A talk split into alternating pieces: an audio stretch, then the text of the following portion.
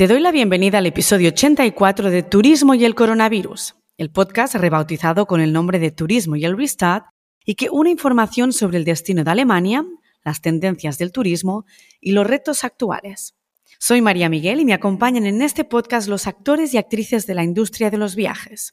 Hoteleros, consultores, especialistas en marketing, visionarios, fundadores y todos y todas aquellas personas a las que quiero dar voz para aprender, compartir e inspirar. En los episodios anteriores descubrimos a fondo el sector de lujo. Luego entramos en el área de los receptivos y ahora el enfoque es viajes a medida para millennials hasta zillennials. Hablamos con Evander, cofundador de Travel Project México. Cuenta con una comunidad en Instagram de ni más ni menos que 63.500 followers. Y él nos hablará del sentido que tiene la comunidad, la creación de contenido y sobre todo nos ayudará a entender qué quiere la generación Z. Disfruta el episodio.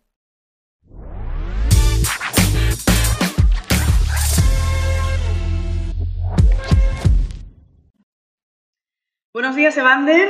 Bienvenido al podcast de Turismo y Restart. ¿Qué tal? Buenos días, María. ¿Cómo estás? Muchísimo gusto estar aquí en tu espacio.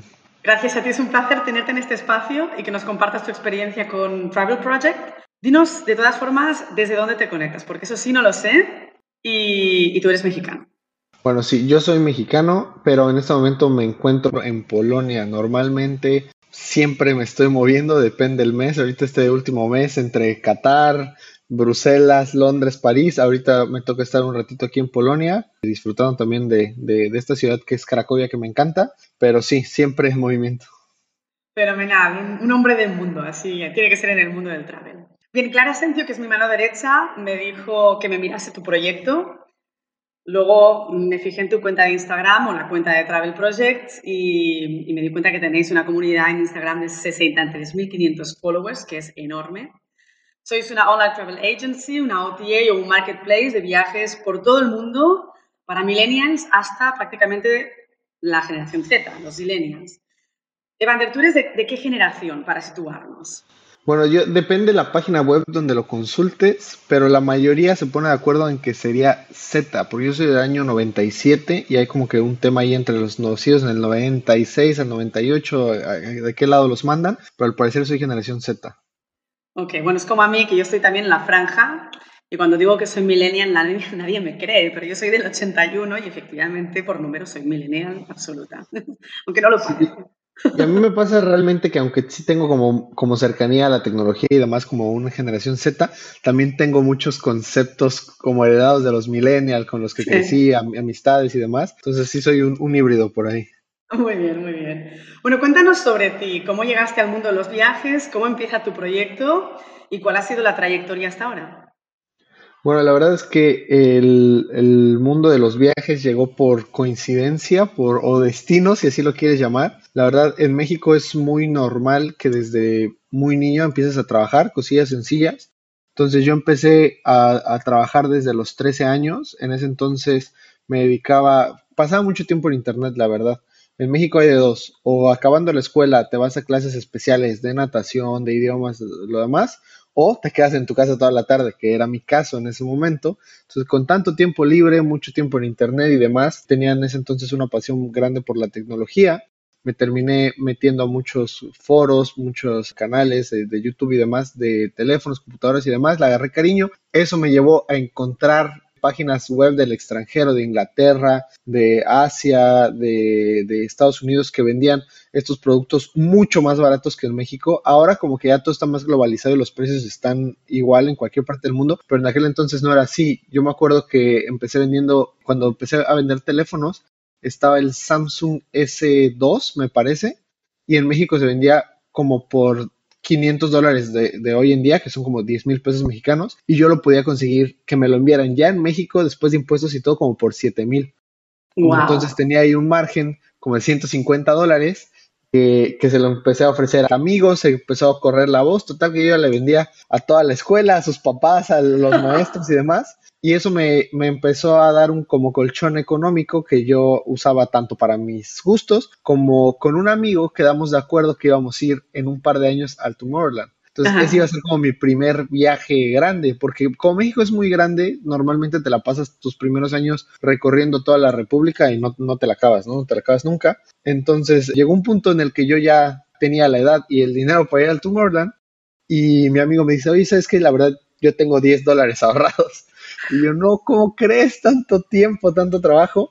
Entonces me pongo a buscar opciones. Y digo, bueno, pues yo la verdad es que sí tengo este, este deseo de viajar, nunca lo he hecho, ya llevo varios años con, con el idioma, o sea, con el inglés, yo creo que pues vale la pena no intentarlo. Encuentro por lo mismo, por estar en internet y demás, ya sabes, estos buscadores clásicos que Google Flights, que Kayak y todo eso, me encontré unos vuelos muy baratos de que dentro de 15 días desde México a Inglaterra, a Manchester, y dije, bueno, lo hacemos, nos gastamos en eso este, dinerito que, ahorré y hice mi primer viaje en ese momento con 17 años.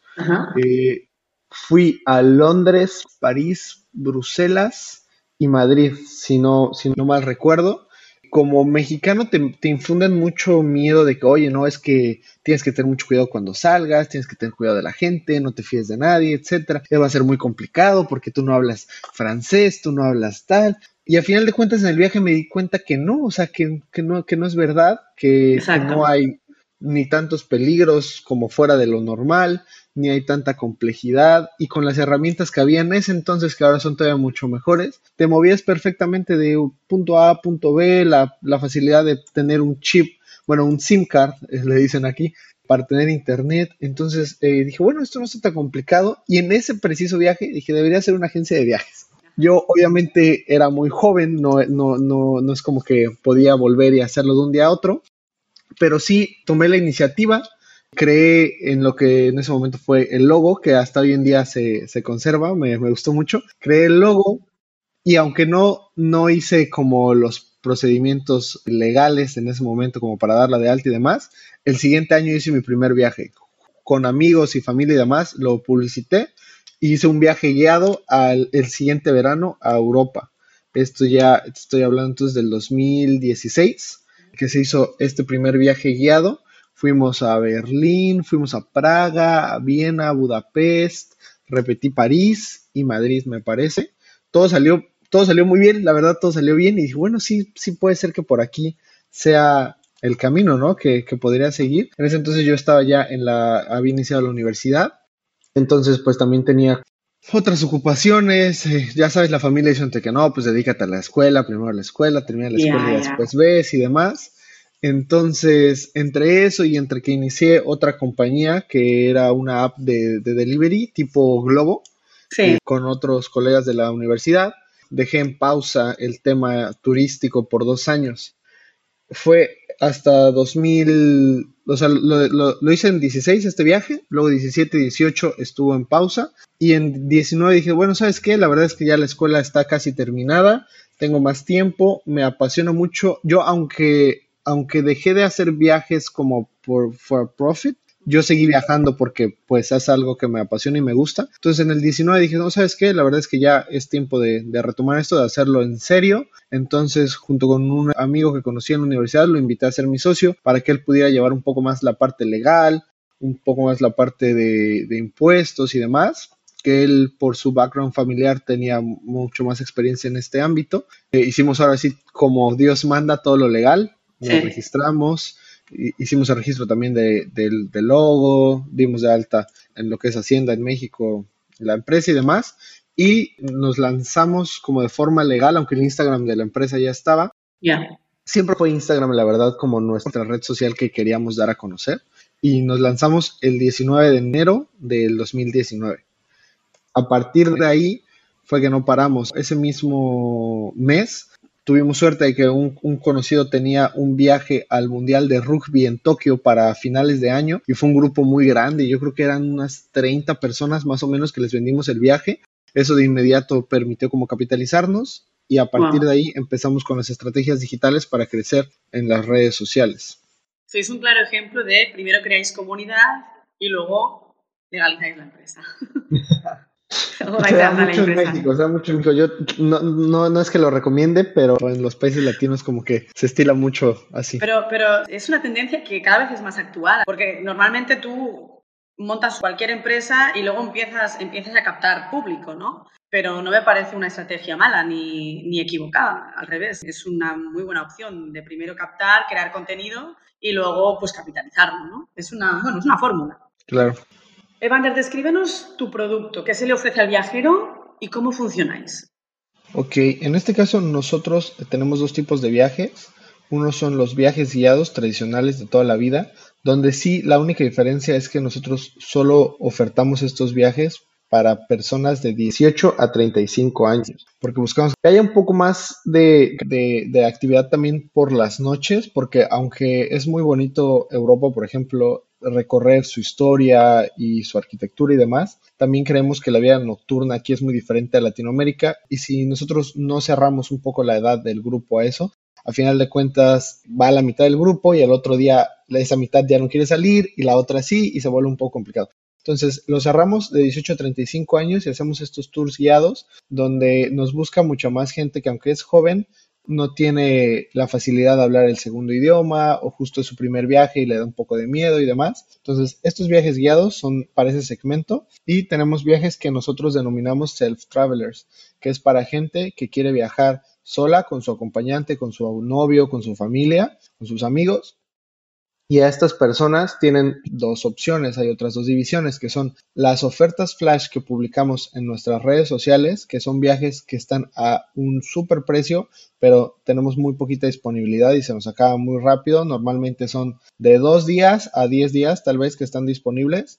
O los viajes hechos a la medida, donde ahí igual es tradicional, las personas llegan y nos cuentan sus necesidades, es decir, ¿sabes qué? Somos dos personas, tenemos un presupuesto de dos mil dólares y queremos ir a Disney o tenemos un presupuesto de tanto y queremos ir 15 días a Europa o queremos ir al sur de Asia, queremos ir a Tanzania además y nosotros con eso, con esa información que nos dan, les hacemos el paquete que creemos que mejor viene con sus necesidades. Y abarcamos desde vuelos, o sea, nosotros podemos venderte solo desde vuelos hasta un paquete que incluya los mismos traslado aéreo, el traslado interno, el pick-up desde el aeropuerto, los hoteles, los tours guiados, los tickets de acceso a sitios de interés y bueno, cualquier, cualquier tema también como de reservas en cualquier restaurante como que tú conozcas y demás, todo eso lo abarcamos nosotros para nuestros clientes.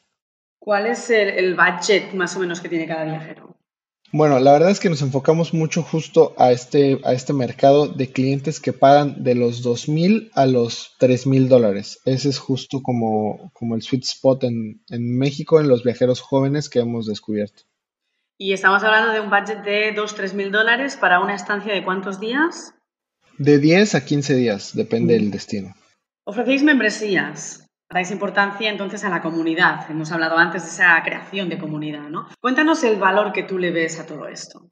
Justo nosotros pensamos que hoy en día lo que la gente busca no solo es el producto o el servicio, sino también sentirse parte de una comunidad. Entonces, justo no es solo la membresía, que ahorita vamos un poco más a detalle con la membresía, pero es crear ese sentido de comunidad donde la misma gente, o sea, se siente con la libertad de escribirnos mucho que, oigan, ¿cuándo oferta flash a Tailandia? ¿Cuándo oferta flash a tal lado? Oigan, es que estoy buscando tal cosa. O sea, permitimos mucho que se acerquen a nosotros, también hacemos encuestas en nuestras redes sociales y demás, para que justo la gente se involucre y nosotros podamos ofrecerles lo que ellos están buscando. Gracias a esto también vino la idea de crear esta membresía con la cual creemos que le damos mucho valor al cliente, al, comprador final, pues es, es un newsletter que te llega cada semana con diferentes ofertas, no solo las que tú estás viendo en Instagram, sino a nuestros suscriptores les enviamos otras ofertas que nosotros tal vez no publiquemos o tal vez vayamos a publicar después, además de que les damos añadidos, ¿sabes? Si tú nos estás haciendo un viaje cotizado a la medida,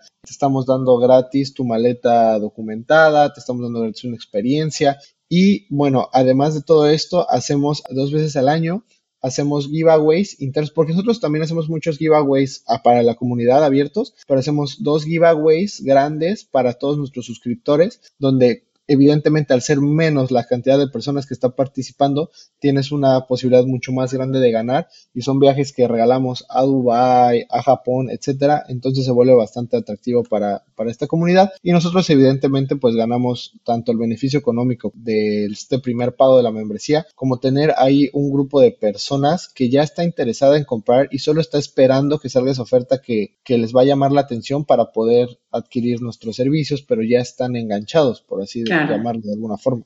¿Cómo detectas las necesidades de tu cliente? Previo a publicar un, viaje flash en nuestro Instagram, sí echamos un poco mano de estas herramientas como Google Trends y demás, pero también somos conscientes de todos los eventos que ocurren alrededor del mundo en las diferentes épocas. Entonces, obviamente, va a ser más atractivo visitar Brasil cuando hay carnaval, va a ser muy atractivo visitar Qatar si, si hay un mundial. Entonces, intentamos como que las fechas cuadren, asimismo con el calendario de vacaciones que hay en México, publicar muchos viajes para Semana Santa, que es este periodo de abril, a destinos que son de playa, ¿sabes? A Cartagena, a Bali, etcétera. Eso es lo que el cliente, evidentemente, de toda la vida viene buscando.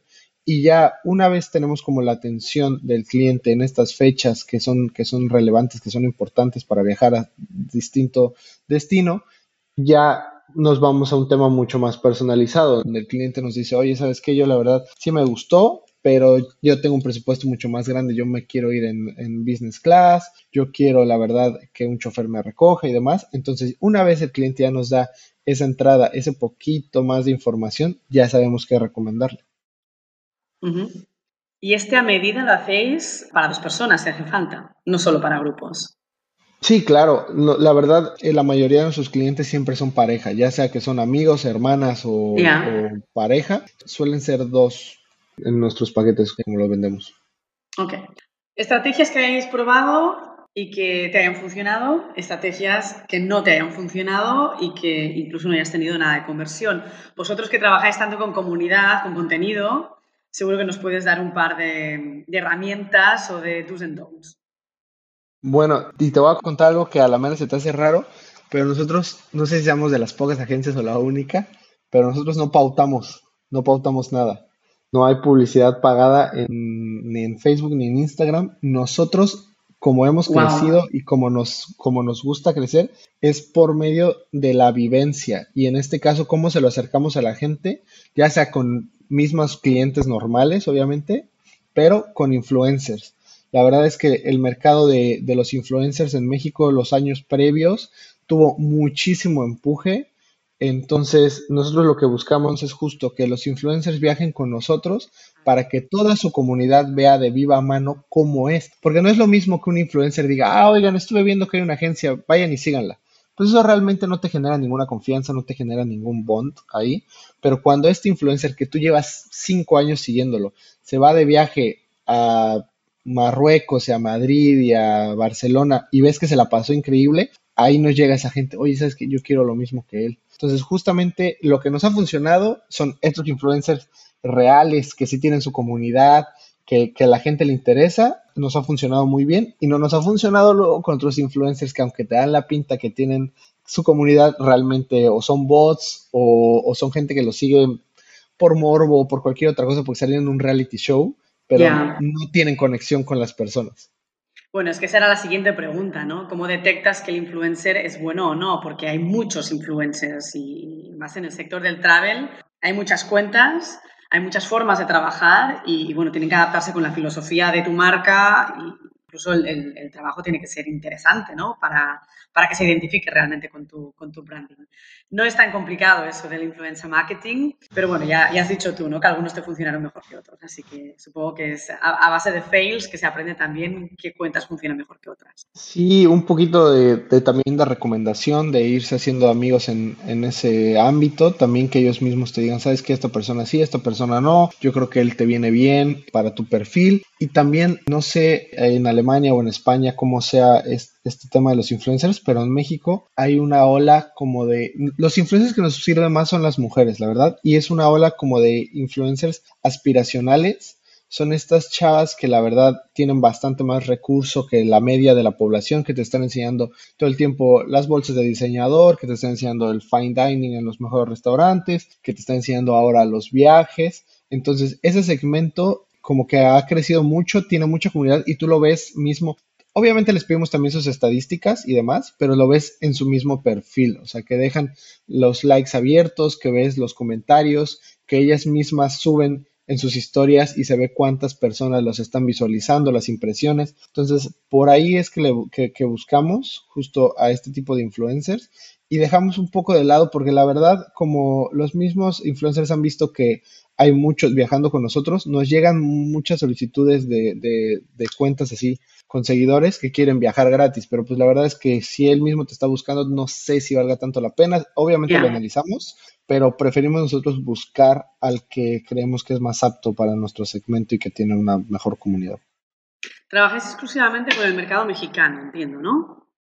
Bueno, en este momento la verdad es que la mayoría de nuestros clientes son mexicanos o mexicanos que viven en Estados Unidos. Tenemos también un porcentaje importante de clientes que, que, nos pagan desde Estados Unidos y ya sea que sus vuelos sean desde California, Chicago, Nueva York o que vuelen a México porque van a viajar con un familiar, con la mamá, con el amigo y demás que está en México y ya salen desde, desde allá. ¿Planes de expansión para hacer el mismo proyecto en otros mercados latinoamericanos? La verdad es que sí tenemos muchas ganas, o sea, vemos, vemos factible un Travel Project Colombia, un Travel Project Perú, pero en este momento, justo como es tan grande México y no creemos haber abarcado, no sé, ni la mitad del mercado, queremos primero posicionarnos bien y seguir creciendo en, en la República. Tiene todo sentido, sí. Os queda todavía recorrido en ese aspecto. Bien, ¿cuáles han sido, y sobre todo hablando de, en relación con la pandemia, ¿cuáles han sido los cambios más significativos que ha sufrido la forma de viajar de tu segmento, de tu perfil de cliente? Hablamos de una generación que además es sensible a la sostenibilidad, al turismo local, pero al mismo tiempo extremadamente impaciente y muy demandante. Lo digo porque nosotros también tenemos ese público y me doy cuenta que tras la pandemia ya éramos muy exigentes antes, ahora todavía más. No sé, igual tú tienes otra experiencia, me encantaría oírla. Y dime si se, si se combina todo esto bien, ¿no? El tema de la sostenibilidad, un producto económico, atractivo, la impaciencia y la medida. Cuéntanos tu experiencia. Bueno, en este caso vimos y sufrimos durante la pandemia, evidentemente, unas ventas que cayeron prácticamente a cero, porque al menos para los mexicanos el mundo se cerró al mexicano no podía entrar a Estados Unidos, que es un destino extremadamente popular desde nuestro país. No podíamos entrar a toda la Unión Europea. Asia, de hecho, Asia no tiene ni seis meses que lo reabrieron para los mexicanos. Entonces se vio muy complicado ahí, se tuvo que reagendar los viajes y demás. Y después de eso vino como la duda, vino el miedo de volver a comprar, porque todo el mundo se acercaba y nos decía, oye, es que sí quiero comprar, pero ¿qué tal que lo vuelven a cerrar? Bueno, al final de cuentas ni tenemos un oráculo, ni somos la Secretaría de Relaciones Exteriores, entonces no te podemos asegurar que no va a pasar, pero realmente no sé, una tendencia marca que no. Entonces hubo que pelear mucho con este miedo que generó el cierre de fronteras. Hasta apenas este, este año, estos últimos seis meses, yo creo que la gente se dio cuenta que ya no, que ya no es así, pero tampoco ayuda mucho la situación en México, donde la mayoría de los estados sigue siendo ley que uses cubrebocas, sigue, sigue habiendo como mucho miedo del tema COVID, entonces pues uno al no salir del país no se da cuenta que en otros lados ya no es así, entonces como que el mexicano promedio que no, que no ha tenido tanta chance de viajar estos últimos dos años, creen que tal vez hasta las mismas atracciones están cerradas en otros países. Y es el tema de ir reinformando, que vuelvan a, aprender que, bueno, que esta es nuestra nueva normalidad, que ya no va a cambiar y que hay cosas que se pueden y que no se pueden hacer, pero pues que están todos los países en medida de, lo posible volviendo a la normalidad. Entonces, ese fue un tema que, había que tocar. Y luego el siguiente tema de, de sostenibilidad y demás, realmente siento que el público joven mexicano lo que busca es que le venga bien a su bolsillo y ya los temas de no dejar tanta huella de carbono, de, ayudar al, pequeño consumidor, eso la verdad eh, nos falta mucho eh, en, comparación a países europeos. La verdad el mexicano como que todavía no, no le entra mucho, mucho en la cabeza todo eso. Bueno, y realmente Europa tampoco se puede poner en el mismo saco, ¿no? depende mucho del mercado. Yo toco también mercados hispanohablantes. Dentro de ese segmento podemos decir que los mercados son súper diferentes y Europa sí que intenta, intenta educar en ese aspecto, pero también queda mucho recorrido. Al final, en mi caso, también te confirmo que es todo sensibilidad al precio, que eso es lo primero, y, luego viene lo siguiente. Eso no quiere decir que no sea uno de los recursos que también se pueda mirar el cliente y lo valore, pero el precio sigue siendo, sigue teniendo demasiado peso y, más ahora, ¿no? En, en, los tiempos que corren. Sí, lo veamos bien o mal, la verdad es que estamos en esta época justo del Instagram y del postureo, ¿no? Le llaman ustedes, el show. Sí, sí, sí, el show Y a la gente, a fin de cuentas, lo que le importa es subir su foto abajo de la Torre Eiffel, subir su foto en el Beach Club en Bali y eso, eso da muchos más likes todavía que el tema sostenible. Entonces, la verdad es que aunque no nos, no nos guste o quisiéramos cambiar un poco esa, esa temática, hoy en día sigue siendo medio complicado. La gente quiere viajar y quiere viajar barato y quiere verse bien. Ya, ya, sí, sí, totalmente cierto. Has hablado de que estáis muy focalizados en el tema digital, justo en off estábamos hablando de que sí que tenéis una oficina, pero básicamente sois totalmente online. Háblanos de, vuestras herramientas tecnológicas, de vuestra user experience, de la presencia en social media, la hemos ya comentado bastante, pero ¿cuál es tu rango de prioridades y qué has tenido siempre claro, sobre todo a nivel tecnológico? Justo nosotros buscamos como colgarnos lo más posible de las herramientas que ya existen y que sabemos que están a la mano de todos los usuarios. Entonces buscamos que sea muy fácil una vez que ya llegaron al Instagram, que hay un contacto posterior por WhatsApp si así lo quieren, que hay un contacto por correo, por llamada y demás, hasta el momento de hacerlo físico si así ellos lo desean, ya sea una videollamada o sea visitándonos en nuestras oficinas. Y este año justo estamos trabajando en una plataforma para ofrecerle a nuestros clientes que están de viaje una, una audioguía de toda la vida que ya existe, pero que sea como exclusivo de nosotros para darles ese valor añadido, que ellos ya no tengan que comprarlo, que no tengan que andar descargando aplicaciones de terceros ni demás, sino directamente de nuestro portal ellos puedan tener nuestra audioguía, tanto una guía escrita como en audio, para que puedan recorrerse estas capitales del mundo o estos hotspots que, que, a todos les interesa. Entonces justo estamos buscando como como ese, ese extra tecnológico en ese sentido, que al menos en México no hay otra agencia que te lo esté ofreciendo. Ah, ok, fenomenal. ¿Y hacia dónde vamos en 2030? ¿Cómo, cómo ves todas esas herramientas? ¿Cómo os veis vosotros? ¿En qué dirección va a ir el, el segmento que tocáis? En mi segmento creo que va a seguir en Instagram, pero me da un poco de miedo dejar de lado TikTok, justo por eso ya empezamos a crecer la cuenta. La verdad la iniciamos hace nada porque estábamos muy enfocados en, el Instagram. La iniciamos ahorita durante el Mundial, que creíamos que era una buena época como de viralidad. Nos, nos fue bien. Publicamos al parecer seis videos más o menos y tenemos, todos los videos están sobre las 500 mil vistas, un millón, tenemos unos 7 millones de vistas. Y bueno, eso nos ayudó a, a, agarrar un poquito de seguidores. Ya tenemos más de 6 mil, creo que 7 mil ya, más o menos. Y queremos seguir trabajando sobre eso porque los que no son nuestros clientes hoy van a ser nuestros clientes en el 2025, en el 2030 y están allá. Entonces justo estamos intentando eh, no migrar, pero sí crecer comunidad en TikTok, que al parecer es el futuro, seguir fuertes en nuestro Instagram y aunque lo que nosotros nos, nos gusta y fue como empezamos, que fue este tema virtual, la verdad, acercar las oficinas a las personas nos da en México al menos mucha credibilidad y mucha facilidad de que las personas se acerquen y compren un viaje, porque a fin de cuentas sean dos mil, sean tres mil, sean cinco mil dólares, es el trabajo de las personas, tal vez de años, y no nos, no, no es justo que pasa mucho en Latinoamérica que la gente se roba ese dinero, que les pagan las agencias y mañana desaparecen. Entonces, justo por eso a ellos no les gusta tanto lo digital, les gusta más como tener ese acercamiento físico. Obviamente cuando saben que la agencia está en el centro del país y ellos son del norte, dicen, bueno, me la juego, pago y esperemos lo mejor, pero por eso mismo queremos durante estos próximos años ir abriendo sucursales físicas en el norte y en el sur del país. La verdad es que es una, es una cosa muy chistosa porque por lo mismo del crecimiento de Internet y de influencers y demás, nosotros nunca lo, previmos, pero tenemos la tercera ciudad que más nos sigue, es una ciudad que se llama Hermosillo, que la verdad no tiene tanta accesibilidad en cuanto a vuelos desde el centro de México, por así decirlo. Son vuelos costosos ir a Ciudad de México, pero es, es, un público muy bueno que tenemos ahí y que nos compra mucho. Entonces, evidentemente nos gustaría abrir uno en Hermosillo, en Monterrey, tenemos mucha gente también de Culiacán. Entonces, son esas ciudades que no veíamos como no sé, como que tal vez no nos llamaban tanto la atención como lo son Guadalajara o Monterrey, pero que ahí están y que la gente nos está respondiendo muy bien y que creo que valdría la pena en estos años justo acercarnos un poquito hacia ellos.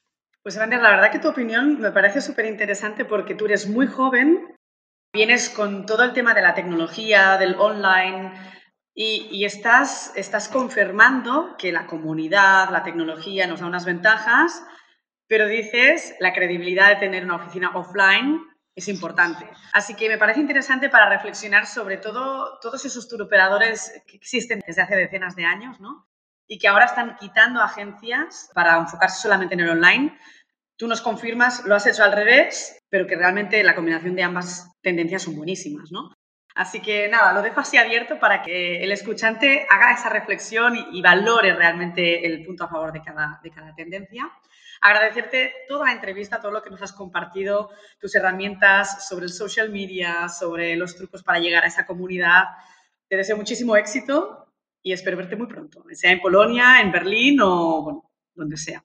Te mueves mucho. Sí, para reforzar ese último punto, si pudiera yo dar un consejo, no sería que inicien con oficinas físicas, porque eso evidentemente es un costo mensual y que al inicio tal vez puede ser duro, pero si alguien está iniciando un negocio como parecido, creo que sí sería mejor offline, digital, y ya una vez tú tienes el respaldo de tu comunidad, tienes el respaldo de tus ventas y demás, ahora sí ya hacerlo híbrido, ahora sí ya acercarte a la gente con ese punto físico que pueden ellos ver, que pueden visitar y demás, pero tal vez de entrada sigue siendo buena opción solo digital al inicio. Así que eres un poco reticente con ese inicio tuyo, ¿eh? y, bueno, para nada, solo agradecer este, espacio que, me diste. La verdad estuvo, estuvo muy amena la plática, la entrevista y sí, esperamos pronto vernos y por ahí también ver si, si se pueden unir fuerzas de alguna forma y trabajar juntos, claro que sí. Genial, pues muchísimas gracias Evander y todo lo mejor para este año 2023. No, a ti.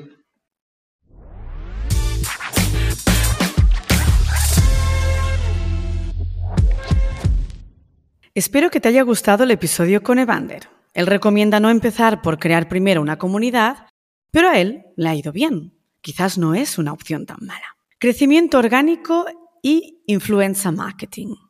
Son dos de los puntos en que merece la pena observar ejemplos como el suyo. ¿Tiene tu agencia también una comunidad tan grande con opción de membresía? A mí por lo menos me parece algo súper interesante. En el próximo episodio hablaremos del cambio de mindset de un turismo más digitalizado y de la automatización en el segmento de Tours and Activities. Lo haremos con Ramón Pons de Regiondo, Country Manager de España y Portugal. Te espero.